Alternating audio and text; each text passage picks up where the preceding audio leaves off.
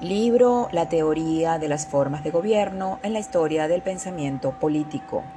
Autor Norberto Bobbio. Capítulo 6. Maquiavelo. Parte 1. Con Maquiavelo inician muchas cosas importantes en la historia del pensamiento político. Incluso una nueva clasificación de las formas de gobierno. Maquiavelo aborda las formas de gobierno tanto en El Príncipe como en los discursos sobre la primera década de Tito Livio. Me ocuparé de ambas obras, advirtiendo que también respecto al tema que nos atañe, el estudio reciente, la diferencia entre los dos escritos, el primero es de política militante y el segundo de teoría política, más separados de los acontecimientos de la época. La novedad de la clasificación de Maquiavelo con respecto a la catalogación clásica aparece desde las primeras palabras con las que se abre El Príncipe, dedicadas precisamente a nuestro tema. Cita textual. Todos los estados, todas las dominaciones que ejercieron y ejercen imperio sobre los hombres fueron y son repúblicas o principados. Fin de la cita. Estos renglones también son importantes para la historia del pensamiento político, porque introducen la palabra destinada a tener gran éxito, Estado, para indicar lo que los griegos llamaron polis, los romanos res pública y un gran pensador político francés, Jean Bodin, medio siglo después de Maquiavelo, llamará République.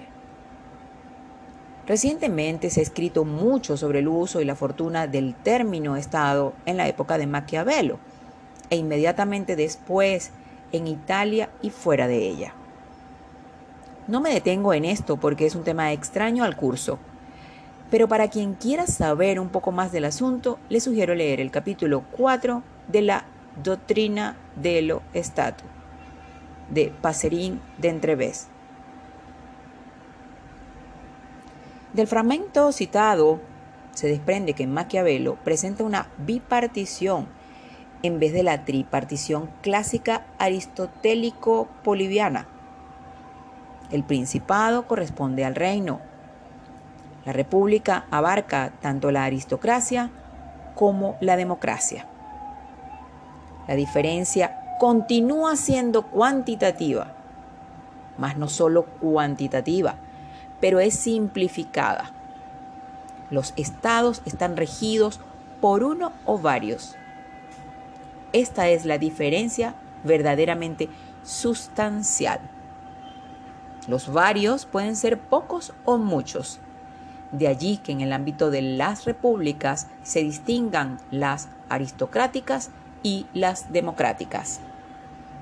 Pero esta segunda distinción ya no está basada en una diferencia esencial. Dicho de otro modo, o el poder reside en la voluntad de uno solo y se tiene el principado, o el poder radica en una voluntad colectiva que se expresa en un colegio o en una asamblea y se tiene la república en sus diversas formas. La diferencia entre la voluntad de un colegio restringido, como puede ser el de una república aristocrática, y la de una asamblea popular, como puede ser la de una república democrática, no es tan relevante como la diferencia entre la voluntad del soberano único, que es la de una persona física, y la de un soberano colectivo, que es la voluntad de una persona jurídica. Lo que cambia en el paso del Principado a la República es la naturaleza misma de la voluntad. Lo que cambia en el paso de la República aristocrática a la República democrática solamente es la diferente formación de una voluntad colectiva.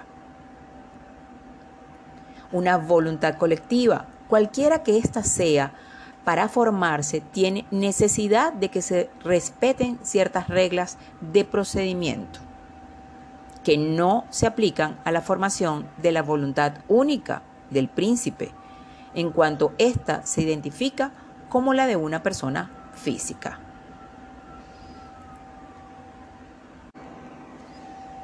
Independientemente de estas consideraciones jurídicas, la distinción de Maquiavelo corresponde mucho mejor a la realidad de su tiempo que la clasificación de los antiguos. La teoría de las formas de gobierno, formulada por los griegos, no nació de la cabeza de los filósofos, fue producto de la observación de las constituciones de las ciudades griegas, de sus características y de sus mutaciones tenía una base histórica, como puede apreciarse en los ejemplos que tanto Platón como Aristóteles toman de esta o aquella constitución real, cada vez que se les presenta la ocasión. No debe olvidarse que el mismo Aristóteles, en una obra que se perdió, recopiló 158 constituciones de su tiempo. La realidad política de la época de Maquiavelo había cambiado profundamente. No podía escapar a quien había escrito de política que era más conveniente ir tras la verdad efectiva de las cosas que tras su apariencia. Y mira con desconfianza a todos aquellos que se han imaginado como existentes de veras a repúblicas y principados que nunca se han visto ni conocido. Obra El Príncipe, capítulo 15.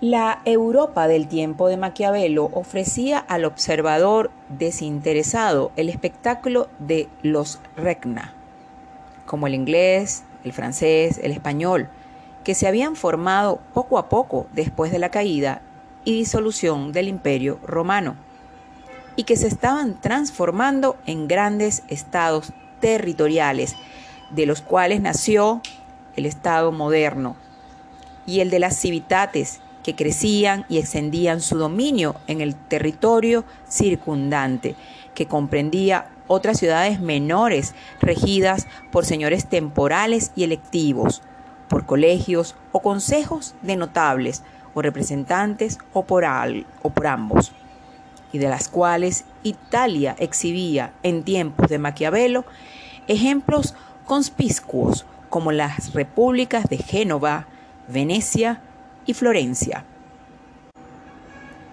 Tampoco debe olvidarse que con respecto a la historia pasada, el campo de las reflexiones de Maquiavelo no fueron las ciudades griegas, sino la República Romana una historia secular y gloriosa que parecía hecha a propósito en su desarrollo dividido principalmente, salvo los primeros siglos en una república y un principado, para confirmar la tesis de que los estados son precisamente como quería demostrarse, o repúblicas o principados. La prueba de esta distinción no fue una diferenciación trivial o puramente libresca. Se encuentra en el hecho de que Maquiavelo la retomó en diversas ocasiones y se sirvió de ella para comprender la realidad de su tiempo.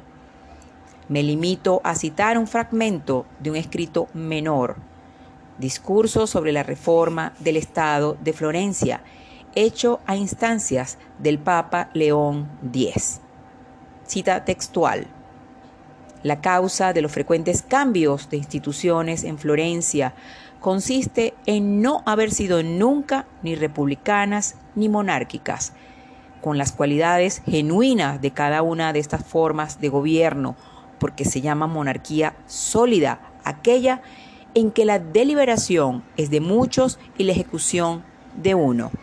Y no puede ser república duradera, aquella en que no se satisface la opinión de la mayoría, pues al desatenderla se arruina el régimen republicano. Fin de la cita.